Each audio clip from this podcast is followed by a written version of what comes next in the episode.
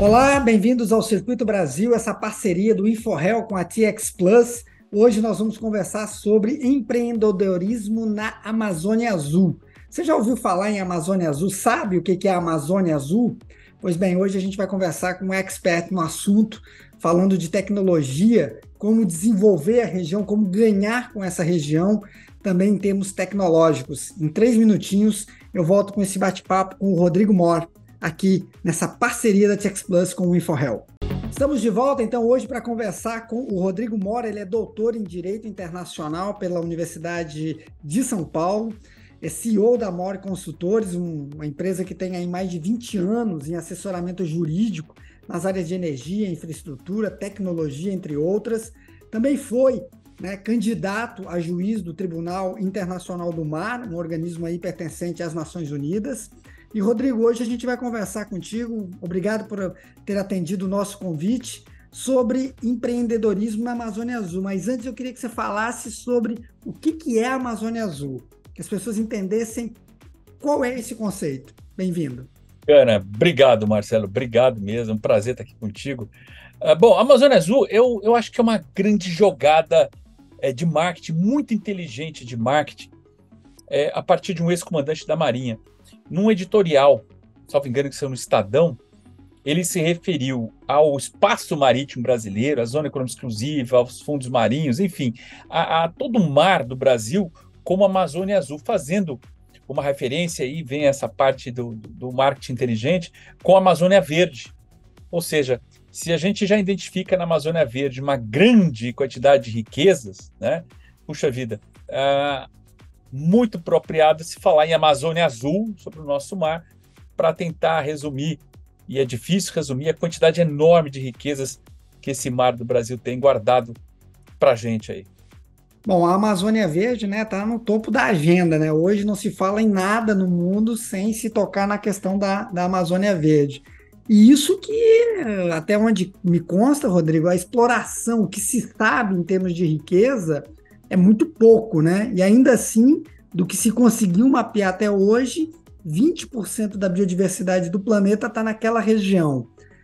Qual a comparação que você faria com relação à Amazônia Azul? E a gente está falando de um dos maiores litorais né, do mundo.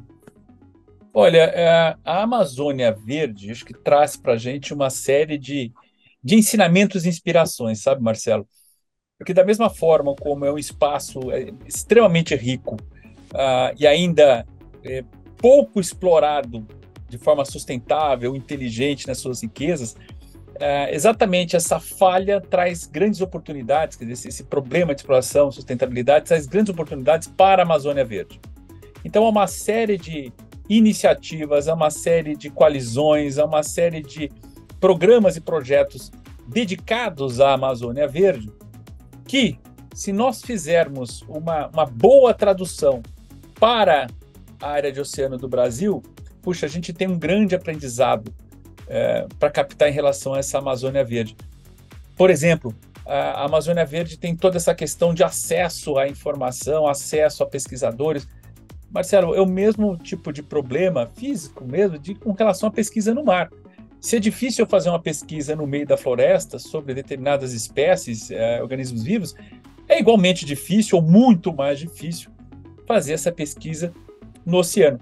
E se a gente for partir para a área de, é, de preservação, para a área de exploração, é, no sentido de, de extrativismo, é a mesma coisa.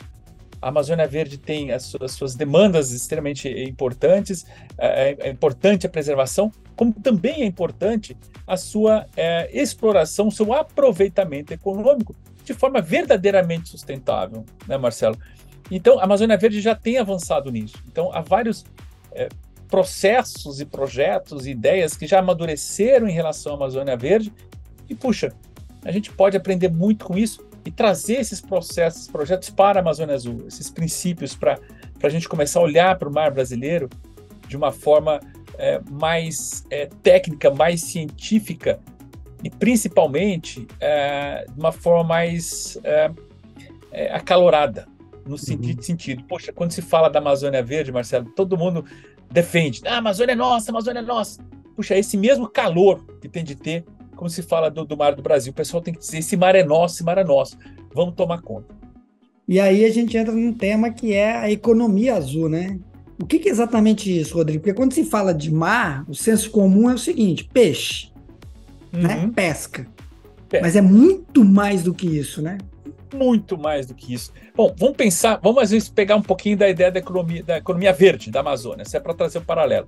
Poxa, na economia da Amazônia, é, talvez a coisa mais evidente que se tem ali é a economia relacionada à, à indústria de madeira, que é uma indústria uhum. altamente, é, é, vamos dizer, impactante, mas também você tem indústria extrativista na Amazônia Verde, você tem açaí, que é o produto típico da Amazônia do Brasil, reconhecido internacionalmente, enfim.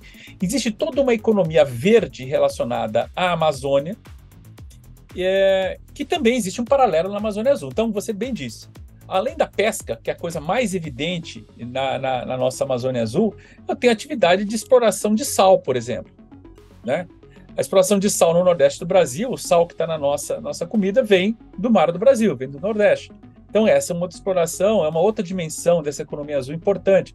Aquicultura. O Brasil ele tem é, uma posição de liderança, por exemplo, na chamada carcinicultura, que é a, a cultura de camarão. Né? Uh, nós temos a produção, bom, de, de, de, a partir de petróleo e gás natural na plataforma continental do Brasil, enfim. Mas vai muito além disso, Marcelo da mesma forma que na Amazônia Verde a gente pode falar em, em mineração, extrativismo eh, vegetal, etc, etc, na Amazônia Azul eu tenho atividades extremamente importantes que impactam a nossa vida todo dia. Uhum. Turismo, por exemplo. Né? Uh, Estima-se que 80% da população brasileira uh, vive ali numa faixa até 200 quilômetros do nosso litoral. Quer dizer, o litoral é importante, claro que é. Né? Então, uhum. a atividade econômica relacionada ao turismo, as grandes cidades turísticas brasileiras estão onde? Estão no litoral. Então, o turismo, ele é típica atividade econômica relacionada ao oceano, à Amazônia Azul. O turismo náutico, aquele feito a partir de embarcações, o sujeito que vai, ele pode pegar um navio em Santos, fazer um passeio, ele pode descer, pegar uma escuna, ele pode ter a, a, uma marina, ele pode, enfim. Turismo náutico é outra atividade extremamente importante. Ah, enfim, tem uma série de atividades, todas elas relacionadas a essa, a estar no mar, a viver do mar, a, a tirar proveito, aproveitamento econômico sustentável a partir da atividade no mar, é o que a gente pode resumir de uma forma muito simplificada, mas é, bacana, como economia azul. Rodrigo, queria que você explicasse para a gente um pouquinho essa coisa, é, a diferença que existe entre a biotecnologia, né? Uhum. Se eu não me engano, são os seres vivos, né? Sim. E a produção de energia, por exemplo, que daí é uma coisa que também está no mar, mas que não tem a ver com os seres vivos. Ou seja, dá para ganhar nos dois lados, né? Dá para ganhar dos dois lados. É, é, e, e, tanto dá para ganhar, e, e, no mar essas duas, é, é essas duas categorias estão muito bem separadas. Né? O grande documento que regula as relações do homem com o mar é a chamada Convenção das Nações Unidas sobre o Direito do Mar. E ela trata exatamente dos chamados organismos vivos, ou dos recursos vivos, sobre os recursos não vivos seja da coluna d'água, né, da zona econômica exclusiva, do mar territorial, do alto mar, seja do solo e subsolo. Né, onde você tem a plataforma continental e o grande espaço denominado área, que convencionalmente se diz que é patrimônio da humanidade. Nesses, né, nesses é, ambientes juridicamente regulados, é muito clara a, as, as relações é, dos países, dos estados, ou das pessoas, no sentido mais íntimo, com os recursos vivos e os recursos não vivos. E Marcelo, é, apesar do petróleo e gás estar na nossa cabeça como um recurso extremamente importante para o Brasil, e é extremamente uhum. importante para o Brasil, é, dentre os recursos não vivos, tem uma nova forma de, de produção de energia que está surgindo aí, ganhando espaço grande no mar, que é a produção eólica offshore, a produção de energia offshore. Então, isso tem crescido o mundo afora, Teve, teve um decreto, salvo engano, no ano passado, regulamentando a exploração de energia offshore no Brasil, né? Aquela que é feita, aquelas grandes pás eólicas, né? Uhum. no estado de Ceará, elas são é, típicas ali naquela região de Aquirás, é, colocadas no mar, né? Em alguns países, como a Dinamarca, isso faz parte da paisagem. Então, esse, essa forma é, menos impactante, sob o ponto de vista de, de, de é, se comparado a outras formas né, de produção de energia, é, é, é, um, ela é totalmente compatível com, com essa pegada de produção de energia limpa. E, por outro lado, a biotecnologia. Você pegou em cheio. Né? Se para a Amazônia Verde biotecnologia é importante, na Amazônia Azul ela é igualmente ou mais importante ainda. Porque é um grande celeiro, é um grande repositório, melhor dizendo, de é,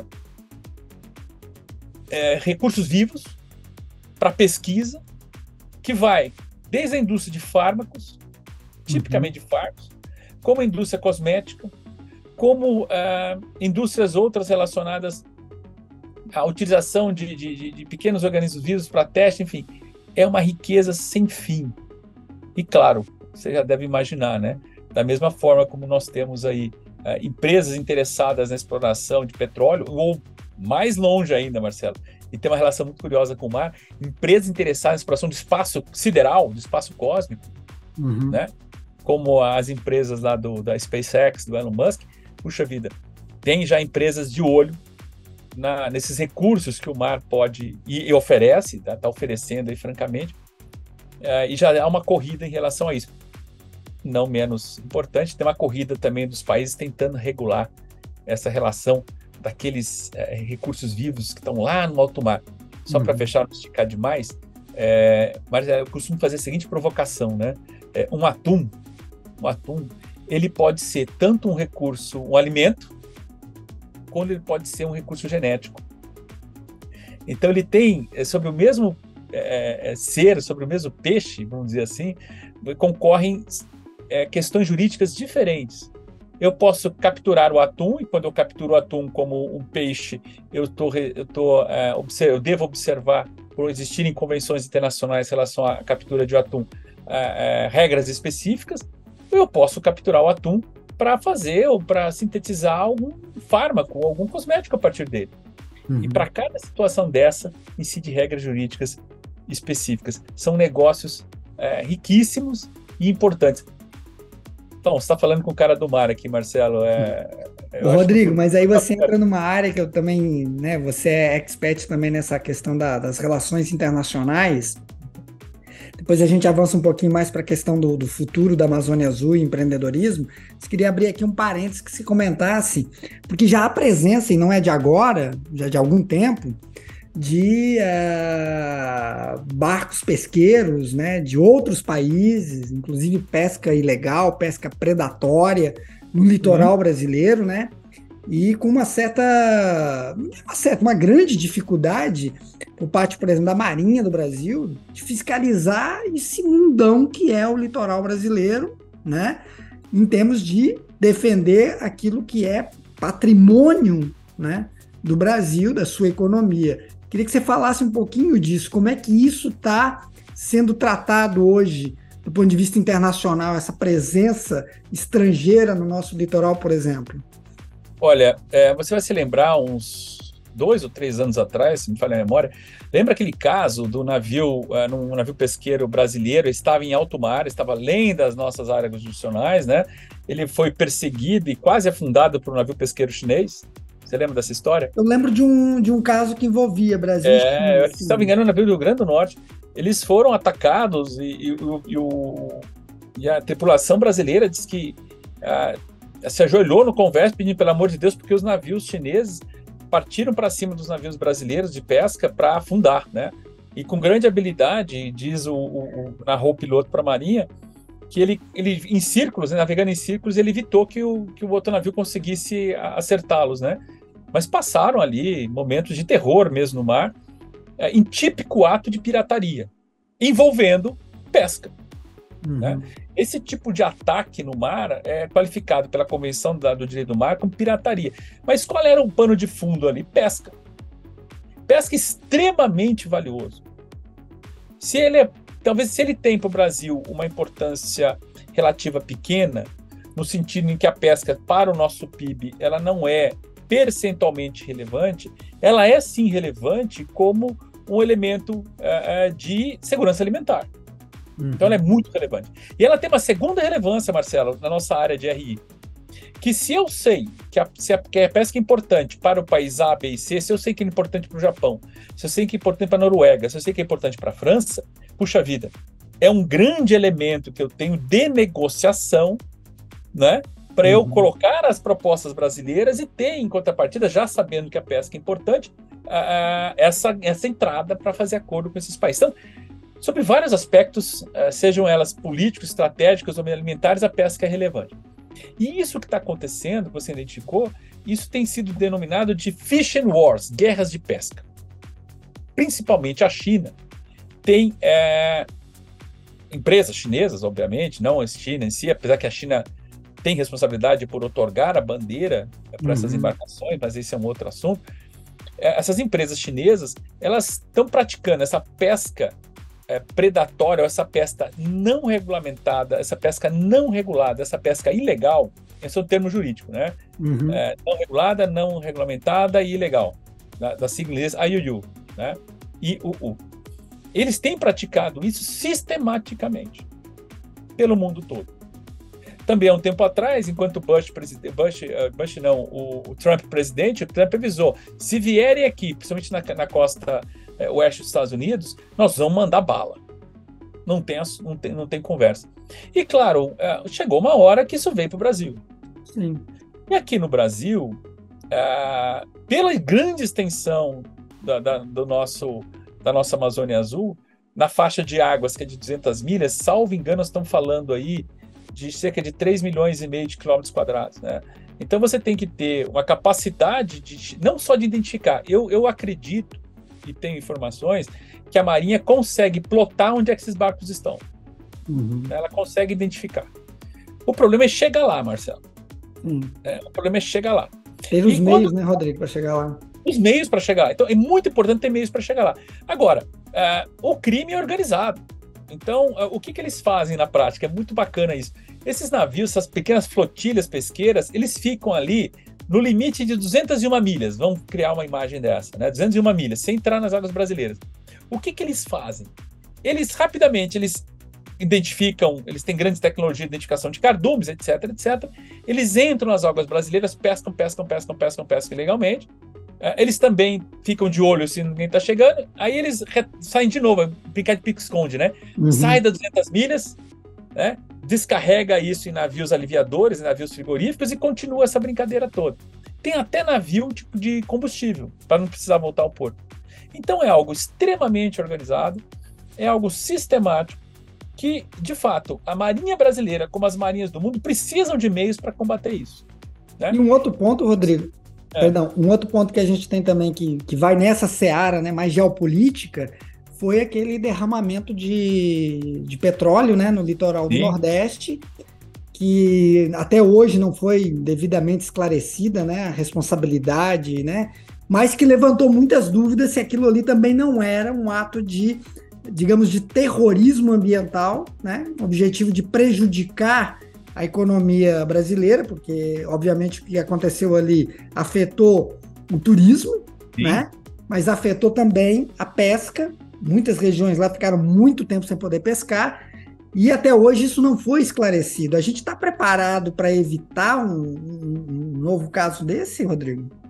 Olha, eu, eu quero crer que sim, que a gente aprendeu muito em relação àquela, àquele, àquele fato. Uh, existe hoje um preparo muito maior do que tinha antes, Marcelo, do ponto de vista técnico e científico, de se identificar uh, da onde veio aquela mancha de óleo, de onde aquele óleo veio. Então, hoje, aqui em São Paulo, por exemplo, a CETESB consegue identificar chamadas manchas órfãs de óleo, uh, identificar qual navio né, que, que alijou aquele, aquele óleo lá. Então, isso hoje tecnicamente é possível se fazer, você saber de onde saiu aquele óleo ali, quem é o dono, existe um DNA, vamos dizer assim, uhum. desse óleo. Né?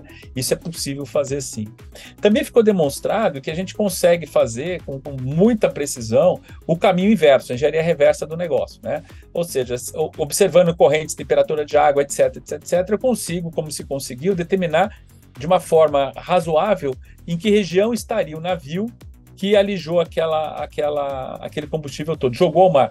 Que segundo uh, eu apurei, acho que isso foi um ano, agora esse ano, eu sou professor aqui no, na Unifesp também do curso de Engenharia de Petróleo, uh, e a disciplina que eu ministro é sobre o direito da, das relações de, de, petróleo e gás, né? E uma das aulas é exatamente sobre acidentes. Eu fiz uma pesquisa de atualização, uh, foi identificado a, embarcação, que a embarcação teria sido uma embarcação a, a, a, desculpa, o óleo era venezuelano, mas a embarcação, salvo engano, não sei se era cipriota, enfim, eu posso estar errado, mas era um, ou liberiana, né? Uhum. Enfim, identificou quem é o navio, mas infelizmente uh, não foi possível uh, se responsabilizar ou se determinar de fato uhum. provas de que aconteceu isso a partir daquele navio. Na época, Marcelo, que isso aconteceu, eu lembro que eu estava concorrendo para juiz no tribunal e eu assessorei a Marinha nesse assunto do ponto de vista legal, né? Ah, logo no momento que aconteceu. E esse foi um ponto, a Marinha e Itamaraty, esse foi um dos pontos que, que eu levantei. Falei assim: olha, a partir do momento que a gente conseguir identificar a chamada nexo causal, né? O dano com o autor, fazer essa relação jurídica, do, identificar, colar um no outro, será possível a gente acionar esse, esse país de bandeira e tomar as medidas necessárias, né? Uh, mas, uh, infelizmente, não se chegou a uma conclusão cabal uh, de que é, dessa relação. Quem é, de fato, o país de bandeira que alijou aquele lá, embora se identifique o óleo venezuelano. Uhum. Ah, da mesma forma, aconteceu com aquele barco que eu falei da China. Né? Aquele foi muito mais fácil, né? Então, o que, que devia fazer o Brasil ali, o que Itamaraty fez? Emitiu as notas de protesto contra a China, porque o país de bandeira tem responsabilidades né, em relação ao, ao navio que ele otorga a bandeira ali. O país tem responsabilidades de, em relação à instrução dos comandantes, dos capitães das embarcações, é, em relação a atos criminosos, como foi o ato de pirataria. Então, eu uhum. acho que a gente, nesses dois episódios, eu acho que a gente aprendeu bastante. Mas sabe o que eu lembrei na época, Marcelo? Uhum. Você falou do ato terrorista, né? É plenamente possível, cara. É, na Guerra do Golfo, o, houve um ataque é, não terrorista, mas um ataque militar ao maior petroleiro do mundo que estava no Golfo Pérsico. O nome dele é Janri Viking, um mega petroleiro, quase 500 metros de comprimento. E o Saddam Hussein, lembra, ele tinha aqueles mísseis Scud, né? Que comparado aos Tomahawks eram um busca-pé, né? O, o Saddam ligava o míssil Scud, mirava e falava, vai cair lá. Onde cair não importa, era um busca-pezão.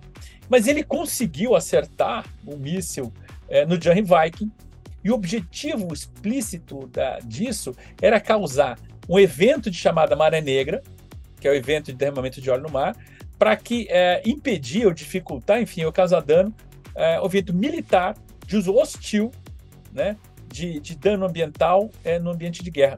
Tanto que tem uma convenção internacional, cuja sigla é ENMOD, que cuida disso, né, é, proibindo a utilização do meio ambiente, de danos ambientais, como forma de agressão. Se isso existe, se fizeram isso, você tem toda a uhum. razão. Pode acontecer, pode ser visto como ato terrorista mesmo. Não só lá, hein? Dá para fazer Sim, na Amazônia. Claro, claro. Rodrigo, a gente já está encaminhando para o final, mas eu queria que você comentasse aí sobre a questão dos polos tecnológicos na Amazônia Azul, né? O que, que seriam os hubs logísticos e um pouquinho sobre pesquisa e desenvolvimento, né? Mas aí você já deu um toque aí na questão do, do que dá, dá para produzir, né? É, indústria fármaco, cosméticos, enfim. Dá uma pincelada para a gente sobre isso. Olha, Marcelo, eu vou pegar. Eu passei é, um bom tempo é, imerso no sistema da Amazônia Verde, enquanto é, diretor de relações institucionais e governamentais junto ao Guilherme Leal, que é um dos sócios fundadores da Natura. O Guilherme é uma figura, ele dispensa apresentações, ele é super engajado à sustentabilidade, é, com a Amazônia especificamente, e a Natura também, né? Enfim, uhum. eu fiquei um ano nesse sistema. Ah, e o que, que eu percebi ali? É que aquelas ações todas da Amazônia Verde, elas podem é, ensinar muito para a gente na Amazônia Azul. Principalmente as questões de natureza tecnológica, né, os desafios de distância, desafios de acesso à biodiversidade, desafios de você integrar tecnologicamente as pessoas. Porque se eu estou falando em desenvolvimento, Marcelo, essa tecnologia que está permitindo que a gente converse aqui, eu de São Paulo, você de Brasília, ela tem que estar tá presente na vida das pessoas hoje, uhum. porque ela é indispensável para a conexão da pessoa com o mundo ou com o cliente dela. Uhum. Sem contar as relações familiares. Então, se esse é um desafio na Amazônia Verde, em que grandes distâncias devem ser cobertas e você precisa conectar as pessoas, os negócios, puxa, a gente tem o mesmo desafio na Amazônia Azul. Então, uh, essa tecnologia ela precisa nos servir uh, investimentos em infraestrutura, e tem uma parte ainda pesada em relação ao Estado, mas também uh, empresas privadas podem fazer isso, como fizeram na Amazônia Verde, da gente come começar a conectar é, esses pequenos empreendedores, essas pessoas que vivem nesse mundo azul, para que elas possam prosperar. Porque, Marcelo, a, a, a, gente pode dizer assim: todo mundo pode ser empreendedor? Pode. Qualquer um pode empreender. O que, que você precisa para ser empreendedor? Ah, bom. Então aí você precisa ter algumas qualidades. Então o sujeito, ele deixa o emprego dele, recebe lá um dinheiro e fala assim: olha, eu vou abrir um negócio. A partir do momento que ele decidiu isso, ele tem total liberdade. Só que o próximo passo para ele abrir um negócio, ele tem que estudar bastante. Uhum. Então, lá na Amazônia Verde, ou em qualquer lugar do país, o sujeito ele tem que estudar muito para empreender. Ele tem que se dedicar com o empreendedor, ele tem que aprender a empreender. E na Amazônia Azul é a mesma coisa, obviamente. Então, nessa área nossa hoje, se você quer levar prosperidade para as pessoas, de uma forma mais direta, que as pessoas possam sentir mais, é, é, ou sentir de uma forma mais direta que ele está melhorando de vida, que existe o bem-estar, é natural você começar por coisas pequenas que têm grande impacto, como é você ah, é, facilitar ou você promover o empreendedorismo, começar a ensinar uhum. as pessoas a empreender. Ela montar a pizzaria dela, faz uma pesquisa, olha, pizzaria não dá, dá uma sapataria. Você quer ser empreendedor? Você precisa estudar toda uma questão tributária. E aí vem a parte do governo, que eu brinco é não atrapalhar. Pelo menos não atrapalhar. É, então, assim. Já teria um enorme negócio. Enorme. Assim, mas no final, as pessoas gostam de discutir, Marcelo, grandes temas, gostam de discutir ah, questões de mineração, as questões de petróleo. Só que o que impacta a nossa vida mesmo né? São as pequenas coisas. É aquele atendimento, essa pataria da esquina, é o sujeito da sorveteria, é o sujeito da padaria. É, que, é, é essa distribuição de renda é o sujeito que está informalizado, trabalhando como camelô. É o sujeito que está informalizado, camelô na praia. É o sujeito que está informalizado, é, fazendo transporte de barco, né? fazendo de uma ponta a outra, levando as pessoas informalizadas.